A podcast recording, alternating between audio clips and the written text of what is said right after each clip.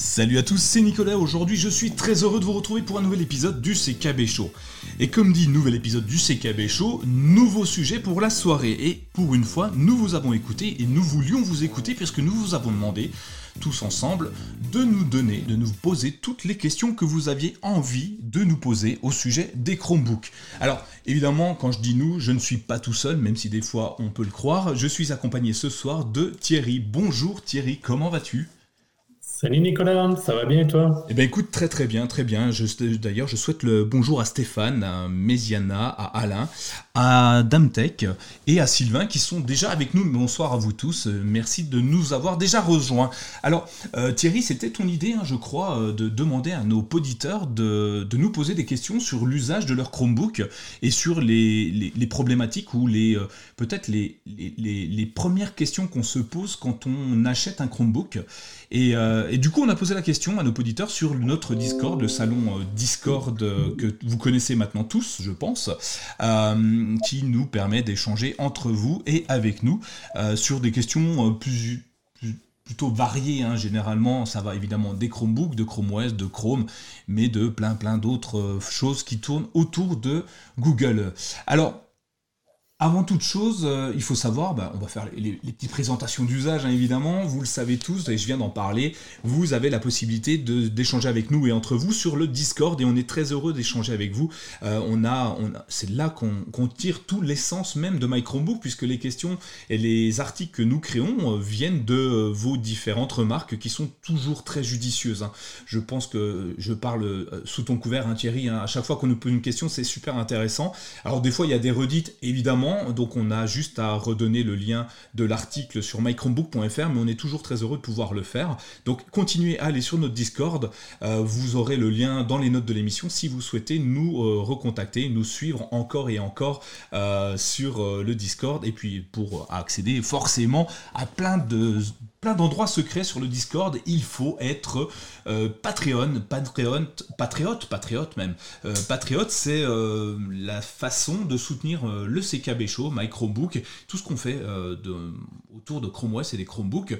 Donc si vous voulez nous soutenir financièrement, je parle bien évidemment, hein, on parle d'argent il faut simplement aller sur euh, bah, patreon.com slash mychromebook et là vous pouvez, si vous le souhaitez, nous donner 1, 2, 3, 10, 15, 20, 100, 1000, 30 000 euros si vous voulez, sans aucun problème, on les prendra, hein, pas d'inquiétude.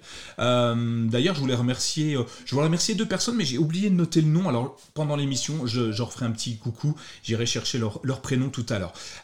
ensuite, si vous voulez avoir encore plus d'informations autour de Google, sur l'actualité Google, des Chromebooks, des Chrome OS, enfin un peu tout ce qui traîne sur, sur le net et évidemment, vous avez la possibilité de vous inscrire à notre newsletter euh, qui se trouve sur microbook.fr slash infolettre tout attaché. Et tous les 15 jours, vous recevrez dans votre boîte aux lettres le dimanche matin aux alentours de 10h, le matin hein, très tôt, euh, une infolettre avec quelques infos, des, petites, des petites subtilités que vous n'auriez peut-être pas vues si, je, si vous nous l'avions pas pointer du doigt, je vais y arriver, c'est compliqué cette phrase. Et puis, euh, et puis bah, mes coups de cœur, hein, souvent des, coups de cœur de la semaine euh, que je vous partage et qui sont, euh, somme toute, très intéressantes puisque c'est mes coups de cœur.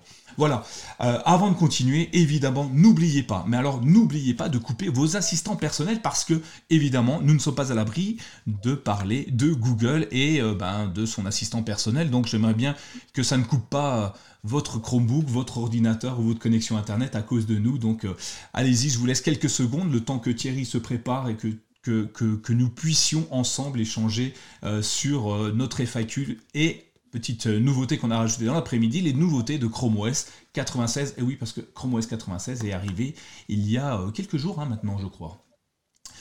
Euh, Thierry, euh, dis-moi, euh, avant d'attaquer tout ça, on a, regroupé un petit peu les, questions ensemble. tu voulais faire une, explication assez rapide autour des différentes typologies de mémoire qui existent pour les néophytes qui aujourd'hui ne maîtrisent pas encore forcément le langage informatique parce qu'on parle, on va parler de mémoire et tu m'as dit qu'il existait beaucoup de mémoires différentes. Est-ce que tu peux m'en toucher deux mots, Thierry? Oui, bah, c'est vrai qu'après, sur les, sur les questions, des fois on entend mémoire vive, euh, mémoire flash, mémoire euh, ROM, mémoire RAM, mémoire tout ce que tu veux, mémoire de Nicolas, euh, les mémoires de Nicolas. Je pense qu'à un moment donné, on est tous perdus, on ne sait plus de, quoi on parle. Et je voulais donc juste, alors c'est pas faire un, un cours d'informatique, j'aurais pas cette prétention-là, mais dire que finalement, sur un ordinateur, quand on parle mémoire et stockage, il y a finalement, de mon point de vue, trois parties qui sont réellement importantes, qui sont donc le stockage, qui sont ce qu'on appelle la mémoire vive, la mémoire RAM, et le processeur. Et donc, pour un petit peu expliquer ce que sont ces trois choses-là, bah, je vais prendre un, amalgame en disant, supposons euh, que tu as bah, derrière toi, par exemple, Nicolas, tu as une armoire avec, je vois des livres, je vois des boîtes, etc. Ouais, beaucoup trop d'ailleurs. Et eh ben, quand tu dis beaucoup trop, bah, ça serait typiquement la mémoire de stockage. Ah, ton armoire permet de stocker différentes choses. Évidemment. Plus ton armoire est grande, ah, plus dans l'absolu, plus tu peux mettre de volume. Exact. Mais je dis bien de volume, parce qu'après, en fonction de ce que tu mets, chaque objet prend plus ou moins de place. Exact. Je vois, tu as des livres et euh, d'ailleurs, là, je ne le vois pas, mais je sais que souvent, tu as un carton Lenovo. Bah, le carton Lenovo prend beaucoup plus de place en volume que de livres. D'accord? Donc, ça, ça va être, pour faire un amalgame, on va dire ça, c'est le stockage. Donc, le stockage, ou après en informatique, on va parler de, fichiers. Bah, entre un fichier qui contient une image et un fichier qui contient une vidéo, la vidéo sera plus grosse que le fichier. Donc ça, c'est pour le stockage. Et puis après, supposons que tu dises, ben, tu vas ranger ton armoire.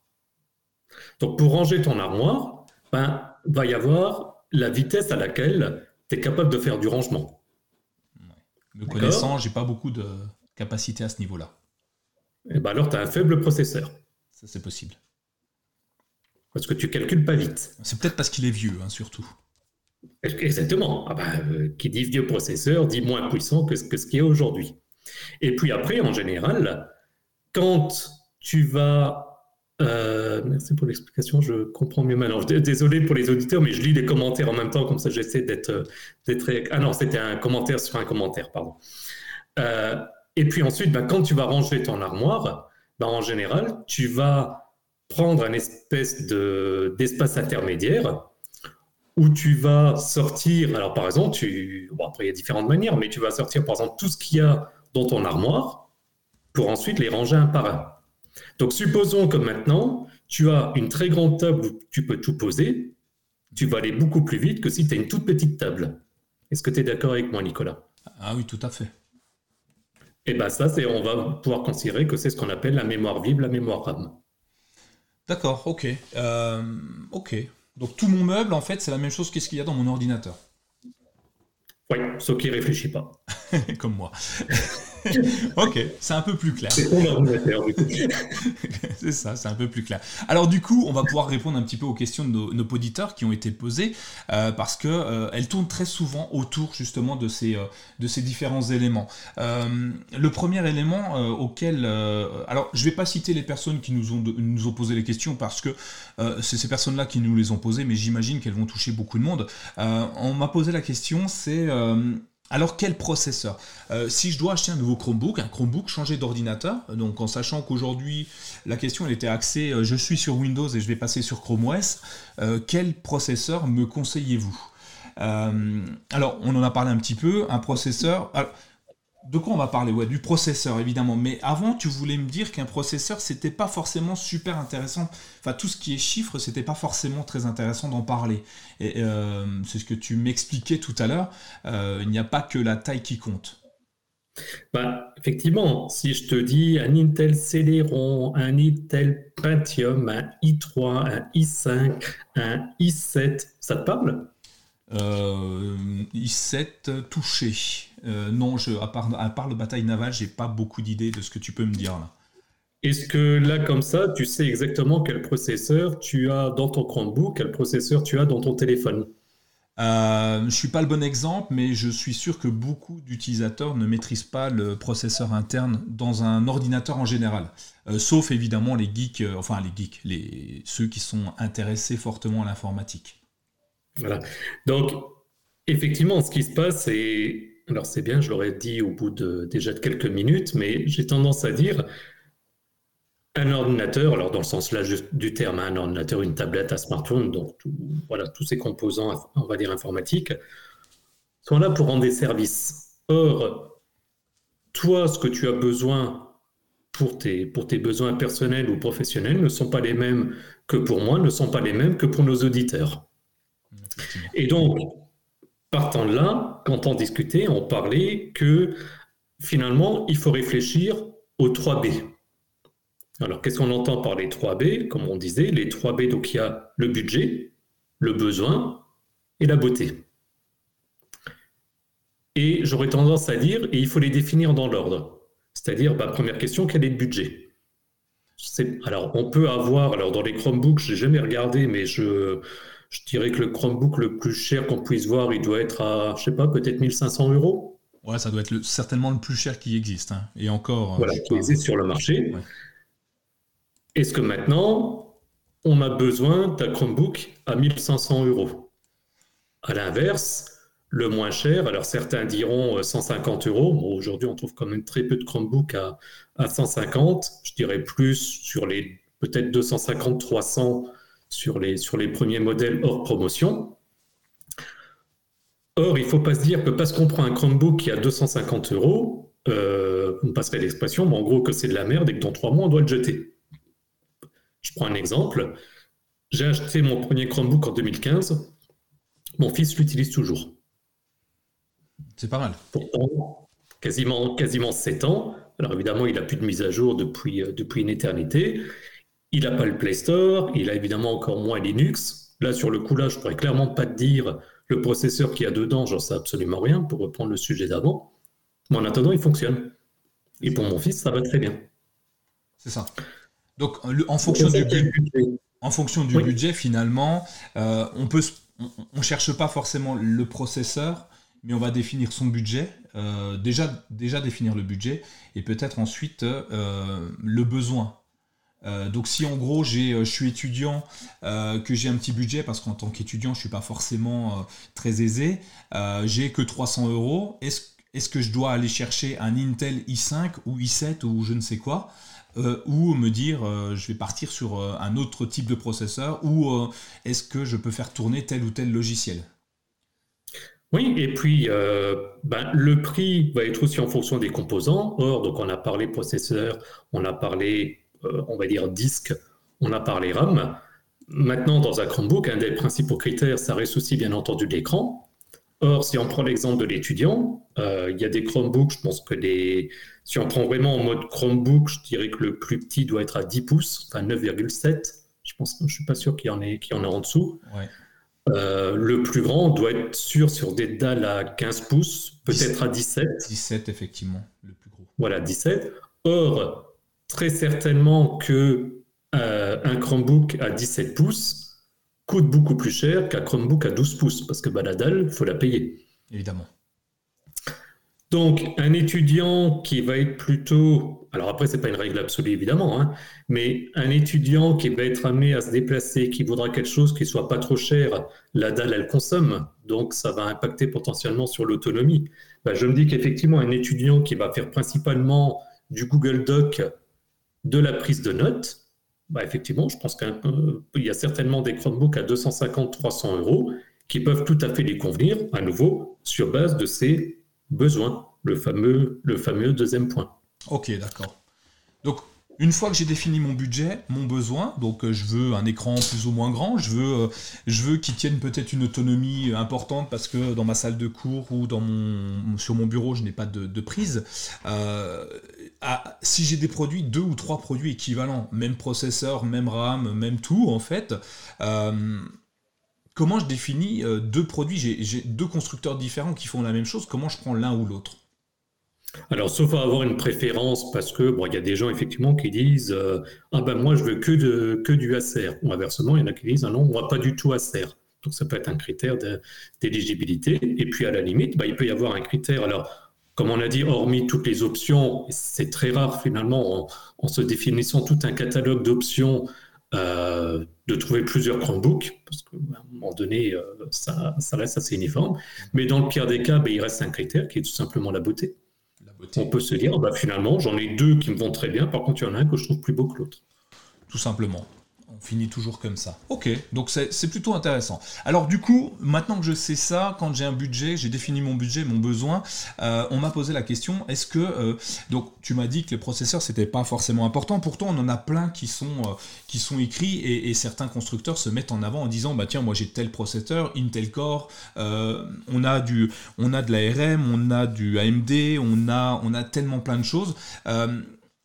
Est-ce qu'il y a un processeur à fuir ou, au minima un processeur à, avoir euh, pas, acheter un produit en dessous de cette gamme-là, sinon on peut déjà se dire, bon, c'est un ordinateur qui va, va pas forcément bien fonctionner euh, et peut-être pas bien vivre dans, le temps. Alors, pas bien fonctionner, je suis pas convaincu qu'il y en ait, parce qu'à nouveau, sur une notion de produit, enfin, je trouverais quand même moche qu'un constructeur propose un produit en sachant qu'il ne fonctionnera pas correctement. On a déjà vu des ordinateurs sur Windows euh, avec du, un, Windows 10 euh, fonctionner sur un processeur euh, qui, qui n'était pas très adapté à l'OS. Oui, mais parce que justement, souvent, enfin même pas souvent, si on prend à l'époque, et d'ailleurs ça se fait beaucoup moins avec les ordinateurs portables, mais ça se faisait beaucoup avec les tours. Effectivement. Mais parce qu'on montait éventuellement nos propres tours, donc derrière, je me souviens quand, euh, j'étais sur euh, sous, Windows, je réfléchissais quelle carte mémoire, quelle, euh, quelle carte mémoire, pardon, quelle carte mère, quelle barrette de mémoire, quel disque dur, quel processeur, quel et puis après, il bah, fallait être sûr, est-ce que c'est bien, est-ce qu'il y a bien toutes les, compatibilités qui, vont bien? Il y a sous Windows toutes les questions aussi des pilotes, est-ce qu'on trouve à chaque fois les, les bons pilotes? Enfin, j'en passe des meilleurs sur les critères. Or, les Chromebooks, par définition, euh, Google propose son système Chrome OS avec un cahier des charges très strict. Et donc, les constructeurs sont obligés de respecter certaines normes pour pouvoir installer le système. L'idée n'étant pas juste de dire, d'accord, messieurs de Google, on, on exécute vos ordres, mais c'est parce que derrière, l'objectif est de dire, si vous respectez ce catalogue de produits, vous avez à ce moment-là la garantie d'avoir un produit fonctionnel. Alors sur Chrome OS, on voit, j'ai regardé un petit peu, donc il y a des dans les processeurs, on a de l'Intel Celeron. Alors j'y connais rien. Alors du coup, je suis allé regarder des, comparatifs. Euh, Intel Celeron, alors pour moi, dans, mon esprit, c'était des produits plutôt light, hein. c'était euh, pas très cher, euh, avec des références qui, qui sonnent comme le N5000, N4020, N4010, bref, tous des trucs complètement, enfin pour moi qui, qui ne me parlent pas. Par contre, je suis allé regarder les produits qui étaient fonctionnels euh, avec ces processeurs-là, et on se retrouve avec euh, des, produits à moins de 300 euros quasiment, surtout en ce moment avec le Black Friday, enfin avec toutes les promos de fin d'année. Euh, et c'est des produits qui sont plutôt intéressants parce que je les ai testés. Par exemple, on a le Laser euh, euh, CB314, qui est un bon produit, un bon petit produit. Alors oui, il va pas, euh, ça va pas être de l'aluminium partout, du métal dans tous les sens. Là, c'est côté beauté finition, du produit. Ou un Lenovo IdeaPad 3. Et ces deux produits-là tournent très très bien. Ils peuvent faire fonctionner énormément d'applications et d'extensions en même temps, alors que c'est soi-disant un processeur plutôt petit. Euh, alors j'ai regardé en ce moment, d'après mes tests, euh, alors c'est que mes tests évidemment, euh, il faut éviter quand même de descendre trop bas sur en dessous du N44010, on commence à avoir un petit peu des produits light mais très anciens. C'est ce que je disais tout à l'heure. plus ils sont anciens, moins ils seront performants forcément puisqu'entre temps la, la, technologie a évolué. Ensuite je suis allé voir, on a une autre technologie qui existe qui est de l'ARM, oui, de l'ARM, pardon, chez Mediatek, euh, Mediatek qui, euh, qui fonctionne souvent dans les, certains smartphones. Euh, alors, tu me disais que sur Mediatek, il y avait des avantages hyper intéressants de, de, ces types de processeurs tout à l'heure, Thierry. Pour Mediatek? Ouais, sur les ARM. Ah, tout ce qui est ARM. Oui, bah normalement, alors à nouveau, hein, n'hésitez pas dans la chatroom si, si je me trompe, je ne suis pas spécialiste des processeurs, mais à ma connaissance, ARM, bon, bah, c'est déjà ce qu'on. Enfin, c'est une, une infrastructure qu'on retrouve euh, initialement surtout dans les, dans les smartphones, avec un avantage, c'est que c'est des processeurs qui chauffent beaucoup moins. C'est ça. Donc, comme c'est des processeurs qui chauffent beaucoup moins, ils ont moins besoin d'être ventilés.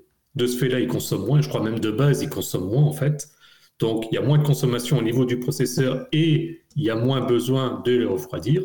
Donc, ça consomme moins. Si ça consomme moins, bah, ça veut dire que forcément, il y a une meilleure autonomie. Et ce qui est marrant, c'est que bah, du coup, les Chromebooks sont fanless, il n'y a pas de ventilateur du tout hein, quand on est sur euh, des produits comme ça. Et ce qui, m'amuse, c'est que déjà le processeur il consomme moins, mais vu qu'il n'y a pas le ventilateur à faire tourner, ça consomme encore moins. Enfin, tu vois le, truc, je trouve ça assez intéressant et ça donne des produits euh, très sympas. Alors, il y en a un qu'on connaît bien, nous, euh, qui fonctionne sur un processeur Mediatek, c'est un certain IdeaPad Duet. Euh, connais pas. Connais pas, personne connaît. C'est fut la référence de 2020, je crois. Euh, non, 2019. Euh, et qui est toujours euh, hyper intéressant aujourd'hui. Il, doit être là sur mon, sur mon clic-là. Je fais juste une parenthèse parce que j'avais un doute, je viens de vérifier. Pour Celeron, puisqu'on en parlait juste avant, donc effectivement, je lis simplement Wikipédia. Le Celeron est un microprocesseur d'entrée de gamme produit par Intel. Donc c'est bien ce que je pensais. Je voulais pas, je voulais pas le dire au départ, mais effectivement, donc dans les gammes Intel, on a donc on connaît, on va en parler après, les i3, i5, i7, etc. Et donc il y a la gamme Celeron qui sont effectivement donc les petits processeurs entre guillemets. Et à nouveau, il faut bien se dire que euh, petit ne veut pas dire mauvais. Tout à fait. C'est simplement ils sont moins performants et euh, allez, si je peux me permettre un amalgame, j'ai envie de dire, c'est un peu euh, euh, Celeron, c'est le Aldi Lidl des euh, d'un i3, i5, i7 qui seraient les Leclerc, Carrefour, euh, Auchan et, compagnie. Et, ce qui est intéressant d'ailleurs euh, avec ces différents processeurs, c'est que peu importe le processeur qu'on a, euh, on est sur, ils sont tous hyper fonctionnels avec les Chromebooks. Même si c'est un, un, processeur entrée de gamme, ce qui nous donne la possibilité d'avoir une gamme de produits de, de Chromebook à des prix à tous les prix en fait, que ça soit des produits à 200 euros ou à 1500 euros, c'est pas le processeur qui va nous limiter finalement dans le dans l'usage du produit et du coup nous limiter dans le choix du, de l'ordinateur. On n'achète pas un bas de gamme, on achète un produit qui va être complètement adapté à certaines utilisations. À certaines utilisations. Euh, il y a Alain qui nous dit le gros bémol avec le processeur ARM, c'est que tu n'as pas accès à la machine virtuelle Linux Ubuntu, en tout cas pour le moment. Euh, alors sur le Mediatek, euh, j'ai Linux dans mon souvenir, sur euh, à revérifier sur l'IdeaPad. Je, je revérifierai là. Je sais que je peux l'activer, je ne l'ai pas fait parce que je n'en ai pas j'en ai pas d'utilité. Mais en tout cas, effectivement, à vérifier. Mais bah, ça rejoint finalement ce qu'on disait par rapport au 3B, le besoin. Oui. Maintenant, je pense qu'effectivement, la personne qui a, et j'en fais partie, un, un réel besoin euh, d'utiliser la machine virtuelle Linux parce qu'il doit faire tourner des logiciels particuliers, etc. Effectivement, il va avoir besoin déjà ne serait-ce qu'en RAM d'un minimum de système parce qu'il va avoir. Alors, à nouveau, je simplifie. Hein, euh, je préfère préciser pour pas que les gens après, enfin, on sait que dans le que dans le que parmi nos auditeurs, les gens sont sont cool, mais au cas où, donc je sais que des fois, je fais un peu des, des chemins simplés, mais c'est justement pour essayer de comment est-ce qu'on dit de analyser non, de, enfin d'expliquer dans les grandes lignes. Je cherche le, je cherche le terme, mais c'est pas grave. Euh, donc effectivement, quelqu'un qui veut faire du Linux, il va falloir. Du coup, ça veut dire qu'en soi, il y a deux systèmes qui vont tourner et Linux et Chrome OS. Donc chacun va utiliser une quantité de RAM, euh, donc de, mémoire vive. Hein. Donc effectivement, assez vite, on peut commencer à se retrouver limité et là avoir potentiellement des, des impacts. C'est ça. Euh, processeur, on a fait à peu près le tour. Alors Alain nous précise encore une fois, merci Alain, euh, que euh, les Celeron ont moins de mémoire cache que les Pentium i3, i5, i7, i9. effectivement, mais encore une fois, on est sur des Chromebooks qui, qui ne requièrent pas énormément de ressources système. on va le voir un petit peu plus tard. Alors du coup, maintenant qu'on a choisi un Chromebook, pas par le processeur, mais parce que parce qu'on sait qu'ils vont tous fonctionner, on va peut-être avoir un peu plus de mémoire cache en prenant un Intel i3, i5 et compagnie, ou un ARM parce qu'on veut pas de ventilateur, par exemple. Euh, combien de mémoire RAM euh, nous faut-il pour que ça fonctionne? Alors j'ai regardé, il existe plusieurs mémoires, 2, 4, 8, hein, c'est pas très simple, à chaque fois tu multiplies par 2. Euh, quel conseil me donnes-tu? Est-ce que, je, est que je peux acheter encore un Chromebook à 2 Go de RAM ou il faut euh, tout de suite du 16 Go de RAM. Ah, Toi, t'es Mélenchon ou Le Pen, quoi. Il n'y euh, a pas de, a pas d'entre-deux. euh, non, alors, voilà. Euh, puis c'est bien, c'est pas comme si on en parlait sans arrêt dans l'actualité. Bref, parenthèse fermée. 2 Go de RAM, je suis pas convaincu qu'il y ait encore beaucoup de Chromebooks qui sortent avec 2 Go de RAM. J'aurais quand même tendance à dire que 2 Go de RAM, ça commence à être un petit peu juste par rapport, au, par rapport aux, fonctionnalités actuelles. Et on ne l'a pas signalé, mais pour ceux qui, nous suivent, ils le savent, euh, Chrome OS a l'avantage d'être mis à jour pendant un, bon paquet d'années, entre, euh, on va dire, 4 et 8 ans, si je, si je compte large pour les, pour les mises à jour. Qui dit mise à jour dit nouvelle fonctionnalité. Et qu'on le veuille ou non, en règle générale, qui dit nouvelle fonctionnalité demande plus de capacité. Donc si on part sur quelque chose qui est déjà extrêmement basique, il ne faudrait pas forcément être très étonné qu'on se retrouve après dans une, dans une situation où on est bloqué. Alors du coup, 2 gigas, 2 gigas, un peu limite. Alors je le dis, euh, ouais effectivement, il euh, faudrait peut-être éviter. Alors on va peut-être pas en trouver en neuf. Par contre, je prône aussi l'achat de l'occasion. Euh, ah parce qu'en occasion, on peut en trouver. J'ai regardé sur le bon coin. Il y a des gens qui vendent leur Chromebook et tant mieux. Leur donner une seconde vie, c'est toujours intéressant attention à ce que vous allez faire avec votre Chromebook 2 Go, ça commence à être vite euh, compliqué aujourd'hui euh, parce qu'on va avoir euh, les applications Android qui vont tourner dessus. Alors quoi que sur cela, j'ai même pas vérifié s'il y avait Android, mais si c'est possible, attention, ouais, au cas où, faire attention à ce qu'on veut en faire. Si c'est du surf, pourquoi pas On va peut-être pas ouvrir 50 000 onglets par contre, mais en neuf, peut-être éviter. Alors du coup, 4, c'est bon? Et je, fais juste une parenthèse sur ce que tu viens de dire, et je pense que c'est important à dire. Souvent, on a tendance à critiquer le fait qu'il n'y ait pas sans arrêt des mises à jour. Bon, déjà, je ne suis pas convaincu qu'il y ait beaucoup de gens qui imaginent j'achète un Chromebook, je le rallume dans 20 ans, il se met encore à jour. je pense qu'il y a quand même un petit peu d'utopie là-dedans. Mais de l'autre côté, c'est aussi une sécurité. C'est que on a trop vu justement sur certains systèmes le fait qu'il n'y ait effectivement pas de limitation sur les mises à jour, ou non, il y en a, mais elles sont. Euh, enfin, je sais plus, Windows XP, il a dû être mis à jour pendant quasiment 10 ans, quelque chose comme ça. Ouais, un truc, ouais. Ce qui veut dire que dans l'absolu, une personne qui avait acheté un PC bas de gamme faisant tourner Windows XP pouvait se retrouver 10 ans après avec les dernières fonctionnalités de Windows XP. Et à ce moment-là, une expérience qui était juste invivable. Je repense aux, fameux, euh, je crois que ça s'appelait les, c'était comment les IPC ou les mini PC, je me souviens plus des les IPC, j'en avais acheté un, bah effectivement, au bout de deux ans, il était inutilisable. C'est ça. Mais c'est normal, donc pas prévu pour au départ. Ouais, pas fait pour au départ, mais pour autant à garantir tout le temps des évolutions. Donc je pense que autant ça peut être frustrant quelque part euh, d'avoir un système où au bout d'un certain nombre d'années, il est plus mis à jour. Je peux comprendre la frustration. Mais de l'autre côté, ça permet aussi de garantir un système bah, qui continue à tourner de manière acceptable. Tout à fait. Euh, donc, 4 Go de RAM, c'est un minimum? Bah, Pour moi, donc, comme on disait, 2, 4, 8, 16. 2, 2 Go, comme je disais, ça vaut pas le goût. À l'inverse, 16 Go, je pense qu'il faut avoir vraiment une énorme utilité. Donc, voilà, je, mets de côté. Je pense que de toute façon, euh, vu les différences de prix, j'ai même pas d'ailleurs en tête de Chromebook. Le... Moi, je suis sur le Spin 13. Il était sorti en, je crois, en 8 et en peut-être même 12, j'ai un doute, ou peut-être 16 sur la, sur la fin. Si je crois qu'il y avait eu un 16 avec un Core i7, je serais curieux de voir les chiffres de vente, mais les personnes qui prennent ça, de toute façon, vu le prix, je pense qu'ils savent exactement pourquoi est-ce qu'ils le prennent. Après, bah voilà, Dominique, euh, Dominique C dit 4 Go, c'est la base, 8, c'est le confort. Tout à fait. Je suis assez d'accord sur cette analyse-là, en alignant par rapport aux besoins. Donc à nouveau, qu'est-ce qu'on fait tourner en même temps? Est-ce qu'on fait que la navigation web? Est-ce que euh, on va faire du jeu? Alors quand je dis du jeu, c'est pas des jeux sur Facebook. Je parle de jeux qu'on va installer, de jeux Android, ou à limite même par Linux, on peut installer des, jeux. Euh, est-ce qu'on va commencer on en parlait pendant la préparation, il commence à y avoir de plus en plus de solutions de traitement d'image, de traitement de vidéo accessibles sur Chromebook.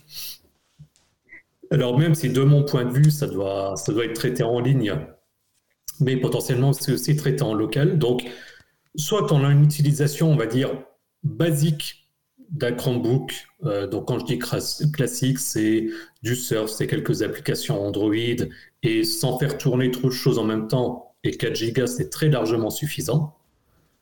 Si on pense faire un petit peu plus ou qu'effectivement on va avoir un, certain confort, j'aurais tendance à recommander 8 Go en sachant, et on revient sur le premier C, que, euh, bah, en règle générale, bien entendu, un Chromebook à 8 Go de mémoire, donc de mémoire RAM, euh, donc de, mémoire vive, sera en général plus cher qu'à 4 Go. Donc, on équilibre les deux derniers B entre le, euh, les, deux, les deux premiers pardon, entre le budget et le besoin. Alors, maintenant qu'on a un peu répondu à ça, il y a une autre question qui vient souvent directement après la quantité de mémoire, c'est la gestion de cette mémoire. Alors, j'ai vu que vous en parliez dans le chat comment on gère la mémoire RAM de son ordinateur? Tu vois, j'ai des souvenirs euh, de, plein de choses qui me remontent comme ça où je galérais avec ça. Euh... Eh bien, je vais t'interroger, Nicolas. Ah, bah interroge-moi. Vas-y, allez, je suis prêt. Je suis pas très bon, hein. Ah, vas-y. on va essayer quand même. C'est quand la dernière fois que tu as redémarré ton Chromebook? Euh, Je le redémarre jamais. Euh, je leur démarre jamais. Et la seule fois où il redémarre, mon Chromebook, c'est quand j'ai la notification que j'ai une nouvelle mise à jour à installer. Donc tu le redémarres, on va dire, par obligation, parce que sans ça, tu n'as pas, le, pas le nouveau système. Pas, enfin, par ah obligation, même pas. Hein. Euh, je le redémarre parce que je veux, je veux toujours les dernières nouveautés, mais j'ai pas, j'ai jamais ressenti le besoin de devoir redémarrer mon Chromebook. Jamais été obligé, d'accord. Qu'est-ce qu'il en est au niveau de ton smartphone? Oula, euh, lui n'est jamais éteint. il fait en sorte de ne jamais l'éteindre. Euh, j'ai une très très grosse consommation de téléphone, donc euh, je fais en sorte d'avoir une grosse batterie et de le recharger avant même qu'il s'éteigne. du coup, quand il s'éteint, c'est uniquement quand j'ai plus de batterie. bah, tu l'as vu, enfin, comme je l'ai dit, je l'éteins jamais du coup. donc, mhm. je crois, la dernière fois que je l'ai éteint, c'est ouais, j'ai dû tomber en rate de batterie en plein milieu de la nuit. Ou bien sinon, très certainement, parce que pareil, système. tu n'as pas le choix quand il y a une mise à jour. Système ou sécurité, d'ailleurs. d'ailleurs, ouais. Donc on va dire, en gros, tu le redémarres une fois par mois. Ouais, à peu près, ouais. Parce qu'il y a des mises à jour de sécurité tous les mois, en tout cas sur les, sur les pixels, mm. et que tu es comme moi possesseur d'un Pixel 6. Donc en gros, on va faire simple, tu as une mise à jour de sécurité par mois, donc tu redémarres ton Pixel 6 une fois par mois. À peu près ça. Ok, sans rentrer dans ta vie privée professionnelle, je sais que dans le cadre de ton travail, tu utilises un, PC Windows et c'est pas pour euh, c'est pas pour blâmer pour blâmer Windows, mais c'est juste pour faire comprendre à nos auditeurs à quelle fréquence que tu redémarres ton PC Windows. Euh, je l'éteins tous les soirs euh, en partant du boulot. Pourquoi tu soupires quand tu dis ça? Bah parce qu'en fait, ça charge du coup. parce que euh, si je l'ai pas, je alors j'ai peut-être pas la bécane qui va bien euh, au boulot, hein, c'est pas moi qui ai fait le choix, mais tous les soirs je l'éteins parce que si je le laisse allumer trop longtemps, je sais que le lendemain je vais galérer euh, à ouvrir mes applications. mais c'est un ordinateur de travail, enfin de travail, si on peut appeler ça un ordinateur de travail. Il m'embête plus qu'autre chose, mais oui, je le redémarre très très souvent, c'est-à-dire, enfin, je l'éteins tous les soirs avant de partir. Voilà. Donc, en fait, la, raison de ce petit questionnaire, et pour les, pour les éditeurs, on s'est posé la question en préparant l'émission, et, on est arrivé à ce, petit questionnaire, euh, c'est qu'en fait, comme, on l'a d'ailleurs souvent dit, hein, on est tous, en tout cas, euh, pour les, on va dire, pour les plus de 20 ans, bon, allez, les plus de 30 ans, bon, ben, les plus de 30 ans, euh, on a tous à peu de choses près démarré avec un PC Windows où on a attrapé des réflexes avec un PC Windows. On en parlait avant sur la gestion de la RAM, du, disque, du, processeur, et puis finalement également au niveau du redémarrage. Donc, on a des réflexes de, de redémarrage, et puis on nous a appris, ah oui, mais attention, de toute façon, si euh, tu laisses ton PC allumer trop longtemps, au fur et à mesure, tu as ta mémoire RAM qui va saturer. Euh, je me souviens d'outils comme euh, CCleaner, tu as certainement connu, Nicolas, pour euh, nettoyer la base de registre, pour nettoyer les applications qui se lançaient au démarrage, les services qui se lançaient au démarrage. Enfin, c'était en gros de dire, nous savons que vous avez un système qui peut ne pas fonctionner correctement, on vous propose un outil qui vous le nettoie. Et puis à la fin du fin, c'est dire bon ben redémarrer. Et si on est même tout à fait honnête, souvent dans les hotlines, ben, comme ça, à un moment donné, c'était dire non, bah, réinstaller votre, votre PC. Et donc derrière, ben, on crée des images disques. Moi, je me souviens encore, j'avais des outils pour créer ce qu'on appelait des, des images disques. Comme ça, on sauvegardait tout notre système, on pouvait restaurer, etc. Et donc, on a finalement été, tout ça pour dire qu'on a été éduqué avec ça et que donc, bah, c'est assez légitime quand on passe sur les Chromebooks à se poser les mêmes questions. Sauf que, et là c'est le développeur qui parle, bah, en règle générale, je parle au niveau système, je ne parle pas au niveau applicatif, ben, je pense que ceux qui ont développé ça ont évité de coder avec les pieds. Donc sans rentrer dans, un, dans, un, dans une discussion technique, mais effectivement, la mémoire, elle est optimisée. Quand on a besoin, tu l'utilises. Quand on n'a plus besoin, tu la vides. Je reviens sur l'histoire de l'armoire. Ton armoire derrière toi, Nicolas, je suis sûr que des fois, tu rajoutes des choses dedans, et puis au bout d'un moment, bah, tu en enlèves. Bah oui, sinon je Mais plus rien mettre. Bah, exactement, sinon tu peux plus rien mettre. Bah Donc, comme on dit, c'est de la gestion en bon père de famille. C'est ça. Donc, du coup, pour la, pour la question après, effectivement, de la gestion de, de la mémoire, donc comme on disait 4 Go, 8 Go, par rapport aux besoins. Pas parce que, ah, mais 4 Go, c'est light. À la limite, ça, de mon point de vue, ça veut rien dire, c'est light. Enfin, il faut bien se dire qu'il y a 20 ans en arrière, 4 gigas de, 4 gigas de RAM, ça paraissait monstrueux. Et, ceci dit, pour, euh, pour du surf, du traitement de texte ou des choses comme ça, c'est largement suffisant. Euh, et, ça va dépendre même pour plusieurs onglets d'ouvert en même temps. Enfin, quand je dis plusieurs, c'est une dizaine, hein, une vingtaine. Euh, là où ça va peut-être devenir un peu compliqué, seulement 8 Go de RAM, c'est avec les applications Android et Linux. 4, oui, 4, oui, pardon. Euh, merci. Euh, ça va être peut-être les applications Android qui commencent à devenir gourmandes et les applications Linux qui ont peut-être besoin d'un peu plus. Ça va être intéressant euh, de monter un petit peu en, gamme. Mais au-delà de ça, c'est comme disait Dominique, c'est le confort. Quoi. C'est, aujourd'hui, tu prends 8, c'est vraiment du confort. moi, je le vois, j'ai Spin 713 également et en 8 Go, je suis, j'ai jamais eu de problème avec, avec mon Chromebook.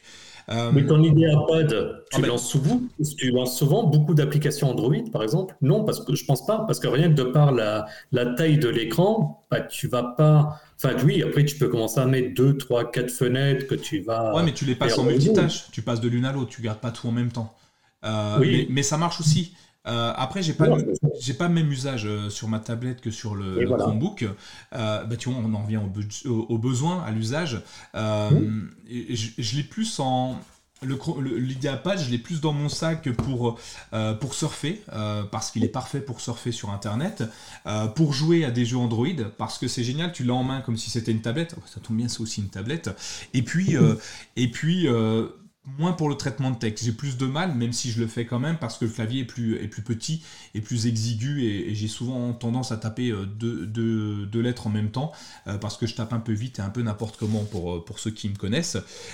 donc du coup, ça fait, ça fait un peu bizarre. Par contre, j'ai pas forcément vu de ralentissement sur ce produit-là pour autant.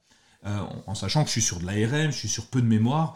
D'ailleurs, en parlant de mémoire, combien il faut de mémoire de stockage euh, sur un Chromebook pour que ça soit intéressant.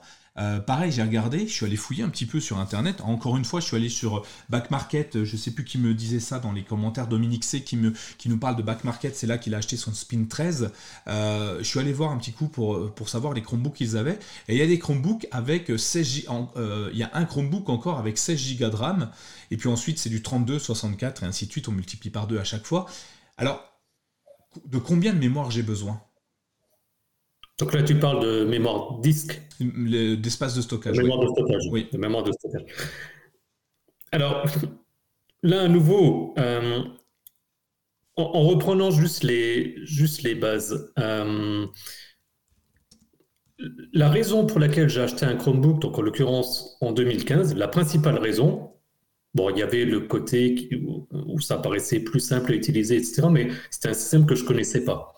Par contre, ce qui m'a intéressé, c'est de me dire, euh, j'ai des fichiers que je gère comme tout le monde, que ce soit du, euh, des, documents, des tableurs, des images, euh, des photos, des vidéos, etc., etc. Et bah forcément, à chaque fois, il fallait que je fasse des sauvegardes. Alors au départ, je faisais, comme beaucoup de monde, des sauvegardes sur des disques durs externes, etc. Mais c'était contraignant. Et puis j'avais commencé donc à sauvegarder sur Google Drive, sauf que sous Windows à l'époque, je sais pas si c'est toujours le cas, euh, mais j'avais la synchronisation marchait, marchait pas parfaitement bien, donc j'avais des fichiers en double, en quadruple, qui étaient stockés en double, en quadruple, qui faisaient donc perdre de la place. Et puis donc j'ai découvert les Chromebooks qui synchronisaient automatiquement. Tout ça pour dire que mon premier critère de choix a été de dire j'ai un fichier, quel qu'il soit, je le mets dans mon drive et je ne me pose plus la question je l'ai, je ne le perdrai pas. Bon, sauf évidemment, euh, bug Windows, fermeture des services, etc. Mais on va dire, ça ne sera pas parce que mon disque dur aura lâché, parce que j'ai oublié de faire une sauvegarde, parce que voilà, tous les, tous les aléas dont, je pourrais être porté responsable. Et donc, partant de ce principe-là, la gestion du stockage, bah pour moi, à la limite, il y a deux types de stockage. Il y a le stockage local, et où bah, finalement on a besoin pour euh, installer des applications. Une application Android prend de la place, une application Linux prend de la place, même à la limite. Euh, alors, on en a suffisamment parlé, on sait que ça prend pas beaucoup de place, mais ça en prend quand même une PWA. Alors, ça prend 100 euh, fois moins, évidemment, mais ça en prend quand même. Mais au final, en finalité, ça en prend pas beaucoup en comparaison des données. Et pour tout ce qui est données, bah moi, je les prends, je les mets sur mon drive. Quand on achète un Chromebook, on le rappellera jamais assez, à l'achat d'un Chromebook, il y a 100 gigas pendant un an qui sont offerts, qu'on peut ensuite renouveler, étendre, etc. Donc, je suis même pas sûr, je pense que sur mon Spintray, je dois être à 32 gigas de stockage local. Mais honnêtement, je ne le sais même pas. Ce qui est sûr, c'est qu'en trois ans, j'ai pu installer les applications comme je voulais, j'ai pu télécharger mes fichiers comme je voulais, et je me suis jamais retrouvé bloqué.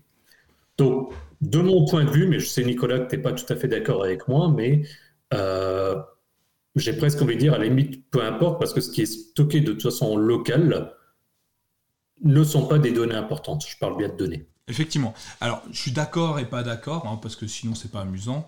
Euh, pour moi, j'ai deux, deux, euh, deux façons de voir le stockage de le stockage sur un Chromebook en tout cas. La première, c'est, comme tu le dis justement, euh, il faut penser stockage euh, via cloud.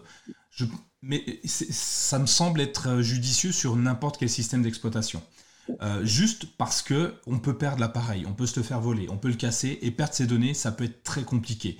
je vous le cite souvent, alors ça m'arrive de moins en moins, mais j'ai une, une, petite, dame, alors je sais pas si elle était petite hein, d'ailleurs, j'en ai aucune idée, une personne qui m'a contacté en me disant qu'elle avait perdu son mémoire parce qu'on lui avait volé son ordinateur, son Chromebook. Et euh, je lui ai demandé si elle l'avait stocké sur son drive et évidemment elle me dit bah non c'était sur, euh, euh, la mémoire téléchargée de mon ordinateur. Donc du coup cette personne-là n'a pas bien compris l'usage d'un Chromebook qui est de principalement tout charger sur le, cloud. Alors que ça soit cloud de Google ou même ailleurs, il s'avère que c'est plus simple de le faire sur Google Drive parce que Google a intégré son application directement à l'explorateur de fichiers mais euh, on peut l'installer sur euh, Amazon euh, Stockage, je ne sais plus comment ça s'appelle, sur iCloud, sur, sur les équivalents chez Microsoft et, et consorts, Mega et, compagnie. moi, j'invite tout le monde à déjà stocker ces fichiers importants sur du cloud et pas sur l'appareil en lui-même. En cas de besoin, ce sera toujours intéressant, on pourra toujours les retrouver. Ensuite, il faut, il faut que cette synchronisation soit intéressante parce que si on se retrouve avec 10 fichiers différents du même fichier, lequel est le bon? Euh, Est-ce que je vais pas perdre la moitié de mon travail? Euh, Donc du coup, les... c'est pas très intéressant de le mettre partout essayez de trouver un endroit où vous pouvez le sélectionner en cloud et puis vous synchroniser en permanence. Encore une fois, le drive, c'est toujours hyper intéressant. là où ça va être plus compliqué, ça va être par exemple, encore une fois, au niveau des applications. on a maintenant accès aux applications Linux et Android sur nos Chromebooks. Et ça, Thierry, tu peux tu peux voir que les jeux les jeux, des appli alors c'est très souvent les jeux qui prennent beaucoup de place, hein, sincèrement, mais euh, les applications et les jeux Android commencent à prendre plusieurs centaines de gigas de stockage. Donc quand tu télécharges un jeu qui fait déjà 1 giga ou 2 gigas, euh, je vais pas citer de jeu, on s'en fiche, hein, c'est pas l'idée, mais ça commence à, à demander beaucoup de ressources. J'ai l'impression de me retrouver sur une console de jeu avec une mémoire très courte et je suis obligé d'effacer le dernier jeu pour jouer au prochain. Quoi. Tu vois, c'est, c'est un peu compliqué pour moi. Donc, pour moi, avoir une mémoire de stockage interne va être intéressante. Pas pour nos fichiers personnels ou de travail, hein, peu importe. Euh, ce qui va passer sur le téléchargement, dans la partie téléchargement de, l'explorateur de fichiers, n'est que temporaire, et Dominique Emery est d'accord avec nous, hein, c'est provisoire. Euh, et ce qui reste sur l'ordinateur, et pour moi, l'espace qui reste sur un ordinateur est pour moi uniquement réservé aux applicatifs. Oui, la bonne nouvelle, la bonne nouvelle pour. Euh, alors, déjà, donc, tu exprimes dans ton exemple un besoin. Tu prenais l'exemple du jeu, donc ça veut dire un Chromebook à la base n'est pas forcément prévu pour du jeu. Donc si après tu envisages de jouer, ce qui évidemment est tout à fait faisable, tu as déjà un besoin qu'on peut juger de particulier. Et du coup, en règle générale, tu vas vouloir avoir un écran avec une, avec une meilleure qualité par rapport à, un écran de base. Généralement, si tu joues, tu vas pas prendre un écran 10 pouces, tu vas essayer d'avoir un, un écran plus grand, etc. Et en règle générale, c'est ce qu'on regardait un petit peu tous les deux en préparant l'émission. Euh, J'ai envie de dire, les Chromebooks sont proportionnés. C'est-à-dire qu'en général, euh, je ne suis pas convaincu qu'on voit souvent des Chromebooks de 17 pouces avec 2 Go de RAM et 16 euh, Go de stockage. Donc, si tu commences à prendre, par exemple, si ton critère va être effectivement, comme on l'a dit, un écran plus grand, et puis euh, avoir un processeur effectivement qui tienne la route, parce que comme je disais, il faut, calculer, il faut calculer pour toute la partie graphique, etc. Ben, indirectement, et c'est là la force, je trouve, des, des Chromebooks, c'est que c'est réfléchi de manière, euh, de manière intelligente. Alors dit comme ça, oui, réfléchi intelligemment, malheureusement, ce n'est pas toujours le cas. Euh, donc, partant de là, effectivement, tu vas très vite te retrouver dans une gamme de produits avec du coup un stockage plus grand, parce que justement, c'est pensé par rapport à, à tes besoins.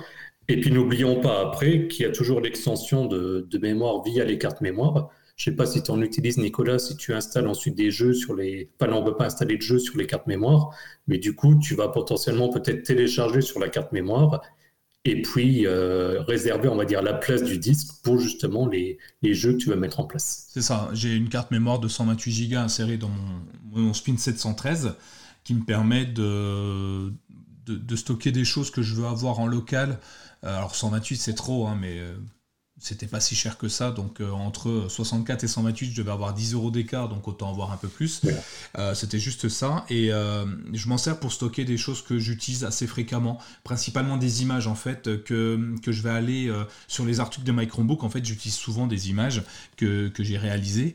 Et plutôt que d'aller les chercher sur le drive d'équipe, je, je l'ai mis là-dessus parce que c'est un glisser-déposer qui est plus pour moi plus simple euh, parce que euh, j'ai pas besoin de connexion internet à ce moment-là en fait. C'est juste ça, euh, pour ça que j'ai cette carte mémoire. Et puis après, toute la mémoire de stockage, je viens de regarder sur mon Chromebook, là il fait, 60, il fait 64 Go, n'est utilisé par le système que 17 Go, et en application j'ai 9 Go d'utilisé, c'est tout. En fichier, mes fichiers, j'ai 293 mégas de fichiers. Donc euh, j'ai pas j'ai pas énormément de fichiers euh, sur la globalité de, mon, de mon Chromebook. En 293, je crois même que c'est une vidéo que j'ai faite cet après-midi en test, hein, pour te dire. Hein. Donc euh, j'ai vraiment presque rien dessus et bah, j'utilise beaucoup beaucoup le stockage. Et pour répondre, pour rebondir sur ce que nous dit Sylvain, pour le jeu vidéo, il y a une alternative qui est hyper intéressante maintenant finalement, c'est euh, le cloud gaming. Alors en plus, on en a de plus en plus. Alors évidemment, on va parler de Stadia parce que c'est Google, mais vous avez Xcloud, vous avez, j'ai vu passer euh, GeForce Now euh, dans les commentaires. je les connais pas mhm. tous, mais il y en a plein d'autres. et, finalement, tout, tout s'imbrique là, tout s'imbrique les uns aux autres. Tu vois, Thierry, maintenant, je vais stocker mes données sur mon drive. Bon, j'ai pas besoin d'une grosse capacité de stockage. mais certaines applications vont tourner sur un site, un, serveur externe. Donc finalement, j'ai pas besoin d'un gros processeur. Mes jeux vont tourner sur du cloud. Je n'ai pas besoin de gros processeurs. Euh, j'ai pas besoin de beaucoup de RAM non plus, puisque c'est sur un navigateur web. Euh, mmh. Du coup, mon Chromebook, finalement, à part être une coquille qui m'ouvre une fenêtre à Internet, la seule chose que j'ai réellement besoin, finalement, c'est d'une bonne connexion Internet pour avoir accès à toutes mes données et à tous mes logiciels exactement. Et, c'est pour ça que, euh, bah, à nouveau, mon Spin 13, ça va faire, je crois, en février, trois ans que je l'ai. Et pour l'instant, je n'ai pas prévu de le changer. très bien. il est derrière. Parce que je, n'ai aucune raison de le changer. Parce que, comme tu dis, euh, ça passe de plus en plus vers le, vers le cloud. Parce que j'ai la chance depuis un mois d'avoir la fibre, donc de pouvoir utiliser encore plus justement les, des services web sans, sans impact. On, et je fais justement une transition sur un point qu'on discutait par rapport au, au, stockage et où on n'était pas tout à fait d'accord, c'était par rapport à la gestion du dossier téléchargement. Oui, effectivement. Donc je te laisse éventuellement expliquer, Nicolas, un petit peu la, la discussion Alors, euh, en fait, le, dossier téléchargement, alors on était d'accord sur un point, hein, c'est le fait que ça ne soit qu'un dossier temporaire transitoire. Euh, l'idée, c'est de ne pas le conserver, hein. évidemment, les fichiers qui sont dessus, c'est de pouvoir soit les utiliser immédiatement, soit les retransiter ailleurs. Donc du coup, euh, moi, ce que j'expliquais, ce que tu n'avais pas encore euh, vu ou, ou, essayé, c'est qu'on peut changer la destination de nos fichiers euh, en téléchargement. Donc je m'explique, euh, pour, télécharger, euh, pour télécharger un fichier, aujourd'hui, depuis votre Chromebook, quand vous l'allumez, vous faites télécharger, ça arrive dans l'explorateur de fichiers, dans le dossier téléchargement. Le fameux dossier qu'il ne faut pas utiliser d'ailleurs. autant organiser ces données, tu vois, tant qu'à faire. Google a permis depuis, depuis quelques années à Chrome de télécharger directement sur un autre emplacement. Et en l'occurrence, on peut choisir le Google Drive. Donc vous allez dans paramètres, donc dans Chrome, dans les paramètres de Chrome, et euh, dans euh, téléchargement, vous pouvez euh, changer la destination de votre téléchargement. Et, c'est là où Thierry m'a appris quelque chose. Vais quand même demander à Google, ça, ça, m'agace un peu d'ailleurs. Euh, pour moi, dans mon esprit. Tu appris quelque chose? Ouais, ouais, Non, non, pas que tu m'aies appris quelque chose, mais que ça soit pas comme moi je l'ai pensé, tu vois. Euh, c'est, euh, je pensais, j'étais persuadé que en, faisant ça, je téléchargeais pas sur mon Chromebook le fichier, mais directement sur le Drive. Et du coup, euh, euh, tu m'as euh, démontré, montré que en fait je me trompais puisque aujourd'hui, quand on télécharge un fichier, même si on a changé le répertoire de destination, il se télécharge d'abord sur mon Chromebook, donc en download, et puis il l'upload sur le drive. Et je pensais que moi j'allais directement d'un serveur à un autre sans passer par mon intermédiaire. Mais euh, le test qu'on a fait cet après-midi me montre le contraire, donc je suis un petit peu énervé. Euh, après Google, donc je vais aller, euh, je, vais remonter l'information évidemment parce que je veux pas que ça se fasse comme ça. Une petite, explication technique quand même pour ceux qui, nous écoutent, c'est que pour moi ça me paraît juste normal puisque si ça ne se passe pas comme ça, si ça ne passe pas par ton Chromebook, ça voudrait dire que d'une certaine manière, n'importe quel site serait capable, certes à ta demande, mais n'importe quel site serait capable d'écrire dans ton drive. Or, par définition, tu ne sais pas ce qu'ils peuvent écrire. Oui, je sais. Mais euh, si moi je lui dis de le faire, il peut signer un truc, je sais pas, tu vois. Tu vois, une dérogation une dérogation, je, je m'engage à respecter parce que je fais ça avec Nicolas et je ne ferai pas n'importe quoi. C'est promis, j'aurai craché. cracher. Non, mais tu vois, on peut y avoir euh, un système de protocole de, de, sécurité ou je sais pas quoi qui permettrait de faire ça directement et plus simplement parce que en download, bon, ok, d'accord, très bien, j'ai 7 euh, mégas chez moi. C'est génial, 7 mégas. Hein, sautez pas tous de joie, moi non plus. Euh, par contre, en upload, j'ai même pas un méga. C'est ça, et c'est ce que c'est ce qu'on discutait, c'est que la problématique, euh, je prenais l'exemple, euh, bah, pour ceux qui, nous suivent, ils savent que, je suis passionné de, domotique, et donc en particulier de la, solution Home Assistant. Or, quand on veut l'installer, le fichier d'installation d'Home Assistant, il fait à peu près 400 mégas. Donc, moi de base, je le prends, je le mets dans le, dans le dossier téléchargement. Donc, on a DSL, ça va prendre quelques, quelques minutes pour télécharger les, 400 mégas. Et puis ensuite, je, je prends. Patrick n'est pas content non plus, donc je pense que vous allez pouvoir créer un, comité euh, pour avoir une, connexion directe. Euh, donc je télécharge le fichier de, de 400 mégas, et puis ensuite je flash sur une carte mémoire pour ensuite installer sur mon serveur, etc. Bon, le but n'est pas d'expliquer comment, installer Home Assistant, sinon aller voir l'article qui va bien. Le point, c'est que si soit on le télécharge directement sur le, on va, appeler ça le dossier Drive, soit dans le dossier téléchargement qui est synchronisé avec Drive, c'est-à-dire qu'il y a 400 mégas qui vont être chargés. La problématique, pour l'avoir déjà vécu, c'est que comme tu disais Nicolas, euh, à moins d'un méga, le calcul est vite fait pour dire que ça va être long à charger, mais surtout, ça a tendance en général à saturer la connexion. Ce qui fait que là, à l'heure actuelle, on est en train de se parler, j'ai mon épouse qui est en train de regarder la télé, bah, j'ai déjà eu des cas où elle regardait la télé, je commençais à charger un fichier et je lui bloquais l'accès à la télé. Du fait de l'upload, parce que ça, ça saturait. Donc, raison de plus de pas forcément télécharger dans un dossier Drive pour éviter de générer ensuite le chargement sur Internet, et à la limite que ce soit direct ou pas, à la limite peu importe, dans tous les cas, ça va générer de l'upload. Donc oui, mettez majoritairement vos fichiers sur Drive, mais comme je disais au départ, pour ne pas les perdre. Maintenant, ce qui veut dire que si à l'inverse, vous avez des fichiers comme des fichiers d'installation ou euh, bah, si vous les perdez, c'est pas grave. Dans le pire des cas, vous les retéléchargez. Mais sinon, en général, une fois que c'est installé, c'est installé. Bah, mettez-les dans les dossiers téléchargement. Dans le pire des cas, à un moment donné, vous aurez une alerte de comme quoi vous n'avez plus d'espace disponible, bah, vous faites un peu de nettoyage. Et puis sinon, tant que vous n'en avez pas, c'est pas bien grave. Ça mange pas grand, l'espace disque mange pas grand chose. Effectivement. Euh, tiens, j'ai fait un petit sondage pendant que pendant qu'on échangeait euh, sur euh, la quantité de RAM que nos auditeurs ont actuellement dans leur Chromebook.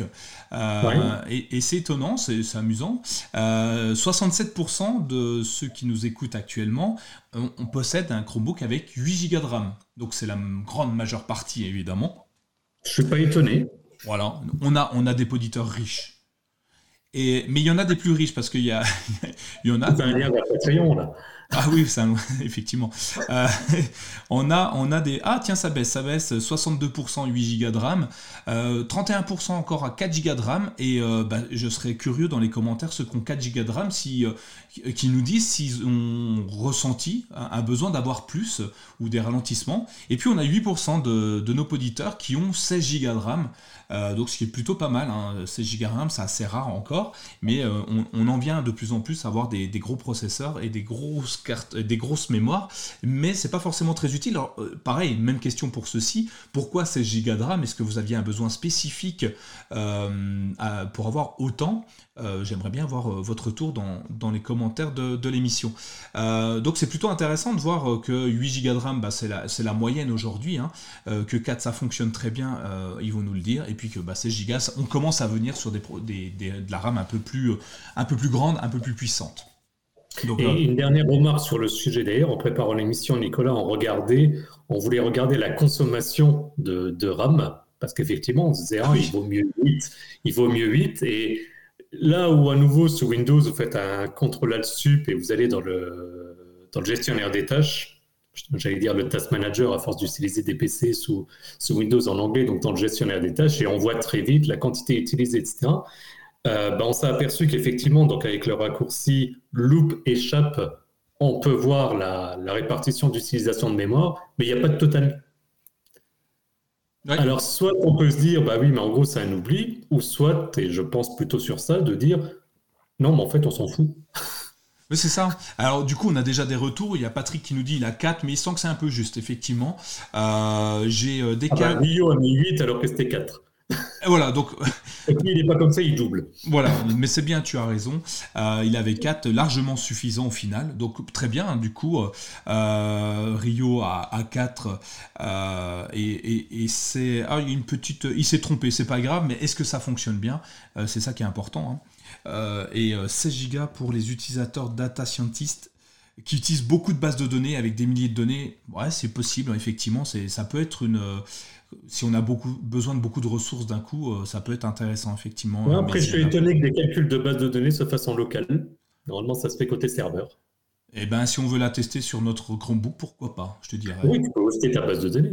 Moi, je veux la tester sur mon Chromebook. Il n'y a pas de raison, vu que maintenant on peut développer sur Chromebook. Pourquoi je pourrais pas tester sur mon Chromebook? Euh, Sur une base SQL Server ou, euh, voilà. Euh, C'est ça, sur une base de données de plusieurs gigas. du coup, 4 gigas me convient, convient suffisamment, nous dit Rio. Eh ben, écoute, a priori, 4 gigas, c'est plutôt pas mal. Pas de problème pour, pour les basiques Internet, mail, vidéo, me dit Didier, nous dit Didier. Donc, Finalement, 4 Go, ça marche encore très très bien. 8, euh, c'est le... On, revient, 8, hein. euh, c'est le confort, et 16, bon, bah, c'est pour les, gros utilisateurs euh, de, de, de bases de données et peut-être du traitement photo-vidéo, puisque des applications photo-vidéo sont en train d'arriver sur nos Chromebooks, et là, on va demander peut-être un peu plus de ressources pour avoir un rendu plus rapide. Voilà, je crois qu'on a fait un peu le tour, euh, Thierry, de, de ce que pouvait euh, être un Chromebook. Euh, enfin, c'est les questions qu'on nous a posées. Il y en a une dernière que je voulais mettre, et pour pas dépasser les 1 heure, tu vois. Nicolas, justement, j'allais dire, je regarde l'heure, 22 heures tout pile. Voilà, donc dernière question qu'on nous a posée. Vente Qu'en est-il des ventes au Black Friday? Est-ce que on nous a posé cette question-là Alors j'ai cherché un peu partout. Je sais que tu as cherché également parce qu'on voulait avoir, on voulait avoir une réponse à donner. Et la réponse qu'on a, euh, elle est, euh, elle va peut-être pas vous plaire. Euh, parce que bon, on n'a pas de réponse. tout ce qu'on sait, c'est qu'effectivement, Ouais, c'est un peu tôt. Euh, j'ai beau chercher, les chiffres sont pas remontés encore. Enfin, en tout cas, moi, je les ai pas eus et je travaille pas dans le retail, donc du coup, je ne peux pas les avoir. Euh, et, euh, et, puis, les constructeurs n'ont pas communiqué dessus. Ils vont atteindre la, fin du, dernier trimestre pour communiquer sur leurs offres. juste, on peut avoir une hypothèse à 2 francs 6 sous pour les Suisses. Bon, ça marche. Pour tous les autres, ça marche plus. Hein, le franc n'existe plus. L'hypothèse à 2 francs 6 sous, c'est, vous vous souvenez, on vous avait dit que les Chromebooks ont chuté euh, les ventes de Chromebook ont chuté au, troisième trimestre euh, de l'année, euh, deuxième trimestre, je sais plus, le dernier trimestre. On est au combien de trimestres J'en sais même plus, tiens, je suis perdu. en calendrier, on est dans le dernier. On est dans le dernier, voilà. Ça me dit pas si c'est le deuxième ou le troisième, mais bon. Pour, le quatrième, du coup. Le quatrième, c'est ça. Et c'est trois mois. merci. Il y a 12 mois dans l'année. Parfait, donc ça fait 4 alors. c'est juste le Google Sheet de Dominique Embry qui, qui s'ouvre immédiatement avec 8 Go de RAM mais oui, divisé par 3, ça devrait me donner 4. 4, la moitié de 18 donc. Euh... De 8. euh, donc, j'ai une hypothèse euh, sur les chutes. Finalement, j'avais une hypothèse avant. je la change un petit peu. Peut-être que les gens ont attendu euh, les Black Friday parce que c'est devenu quelque chose de d'hyper courant, hyper connu, euh, que les appareils sous chromo, enfin les appareils en général baissent énormément en tarif sur cette période-là. Et on l'a vu hein, d'ailleurs, Thierry, tu avais relayé deux trois infos sur notre Discord. Hein. d'ailleurs, allez-y si vous y êtes pas encore, mais tous ceux qui êtes là, je crois que vous, vous échangez déjà avec nous sur le Discord, euh, que certains produits avaient bien bien chuté. Tu veux... Oui, il y, a eu des, il y a eu des belles offres, mais bon après, enfin, Bref, à titre perso, je trouve Black Friday et Cyber Monday, c'est une blague. J'ai vu plus d'offres. Il faudrait que je vérifie d'ailleurs sur le Discord, mais je pense que j'ai plus posté de bons plans, genre une semaine avant le Black Friday, qu'au moment du Black Friday. Ouais, mais tu vois, par exemple, je vais te donner l'exemple du euh, de l'IdeaPad. Il avait jamais chuté aussi bas que pendant le Black Friday. 199 euros pour l'IdeaPad Duet en 128 Go. Hein. et il coûtait presque autant 128 Go de, pas de RAM évidemment, hein, d'espace de, stockage, mais c'était presque 1 euro le, 1 euro le giga, t'as vu C'est pas mal. C'est pas cher. et en plus, tu as un ordinateur autour de, tes, de, ta, de, ton, de, ton disque dur. C'est génial, quoi. Euh, donc, voilà. Est-ce que ça va reprendre? Moi, je pense que oui. On verra fin, fin d'année, début d'année prochaine. Euh, les chiffres vont remonter parce que les ventes, je sais par rapport à nos différents liens affiliés qu'ils ont été utilisés et euh, il y a eu quelques achats. Euh, donc je vous en remercie d'ailleurs. Utilisez nos liens affiliés. Ça ne vous coûte rien, ça nous rapporte quelques centimes de temps en temps par-ci par-là. Donc c'est plutôt intéressant. Euh, donc allez-y. Si vous voulez pas utiliser les Discord et que vous êtes encore là, euh, ou les liens affiliés, vous pouvez nous soutenir hein, évidemment sur Patreon. Je, vous l'ai dit, hein, je vous le redis. merci à tous ceux qui nous soutiennent. Alors j'ai pas eu le temps d'aller voir les derniers patriotes, mais je le mettrai dans les notes de l'émission. Merci à vous tous de nous soutenir. Ça nous aide beaucoup pour continuer à, à faire tourner Micro et tout ce qui va autour. Donc merci à vous. Euh, est-ce que tu voulais dire autre chose avant qu'on fasse peut-être un, petit, euh, un petit after show? Non, non, pour moi c'est bon. J'espère que ça a permis de, répondre aux, questions des auditeurs, parce que n'oublions pas, qu'à la base, on a fait cet épisode spécialement pour répondre à, à leurs questions. Il y a eu pas mal d'échanges, donc ça c'est toujours cool quand, euh, quand on voit pas mal de chats, aussi bien sur, euh, enfin principalement sur, euh, YouTube. Donc, euh, non, je pense qu'on a fait le, tour des, questions qu'on avait reçues. à nouveau, on dit, on le redit, si vous avez des questions, n'hésitez pas via le, via le Discord. à titre perso, mais je suis sûr que je peux parler au nom de l'équipe, ça fait toujours plaisir d'avoir des personnes qui le remercient d'être réactifs sur le Discord. Euh, effectivement, on, enfin, comment dire, euh, on n'est pas rémunéré, on n'est pas affilié à, Google, on fait ça juste par, euh, par passion et parce que, parce que ça nous plaît. Donc, des fois, on est plus disponible, des fois, on est moins. On essaye de faire au mieux. Ça commence à créer une communauté qui, qui, devient, qui devient sympa, où on peut échanger avec les, avec les personnes. Donc, voilà, c'est cool pourvu, pourvu que ça dure. Et si vous êtes content, ben on l'est aussi. Tout à fait. Alors vous pouvez nous retrouver donc sur mychromebook.fr, sur notre Discord, sur Patreon, sur YouTube. Alors suivez-nous partout. Euh, pour la petite histoire, mis, je vais mettre le podcast et si vous voulez échanger encore une fois avec nous euh, sur cette émission ou sur d'autres épisodes, vous pouvez aller maintenant sur Tumult. Alors Tumult T-U-M T-U-M-U-L-T. Donc c'est une plateforme de podcast, enfin un logiciel de podcast où vous pourrez euh, interagir à un moment donné dans chaque épisode. Et ça, c'est intéressant. Si jamais vous avez des questions, allez sur Tumult, vous posez la question à l'endroit où vous avez euh, l'interrogation et nous, on aura un chat pour vous répondre. Et ça va être plutôt intéressant. Donc, n'hésitez pas à échanger avec nous. Ça peut être super sympa, je pense. Alors, on va vous laisser, mais avant de vous laisser, je vais vous expliquer ce qu'il y aura dans l'after show parce que ce serait sympa d'avoir le programme. Et le programme, il est simple, il en une ligne. Nouveauté, Chrome OS 96. Voilà, c'est tout. Donc, si vous avez des questions sur euh, des questions sur, euh, sur Chrome OS 96 ou Chrome OS encore, on, revient dans quelques minutes, mais en attendant, on vous dit à tous ceux qui sont sur le podcast, euh, qui nous écoutent sur un podcast audio, on vous dit à tous bonne journée, bonne soirée, bonne nuit, et merci encore à vous d'avoir écouté pendant une heure nos douces voix, et on vous dit à, très bientôt dans un prochain épisode du CKB Show. Allez, ciao Salut, salut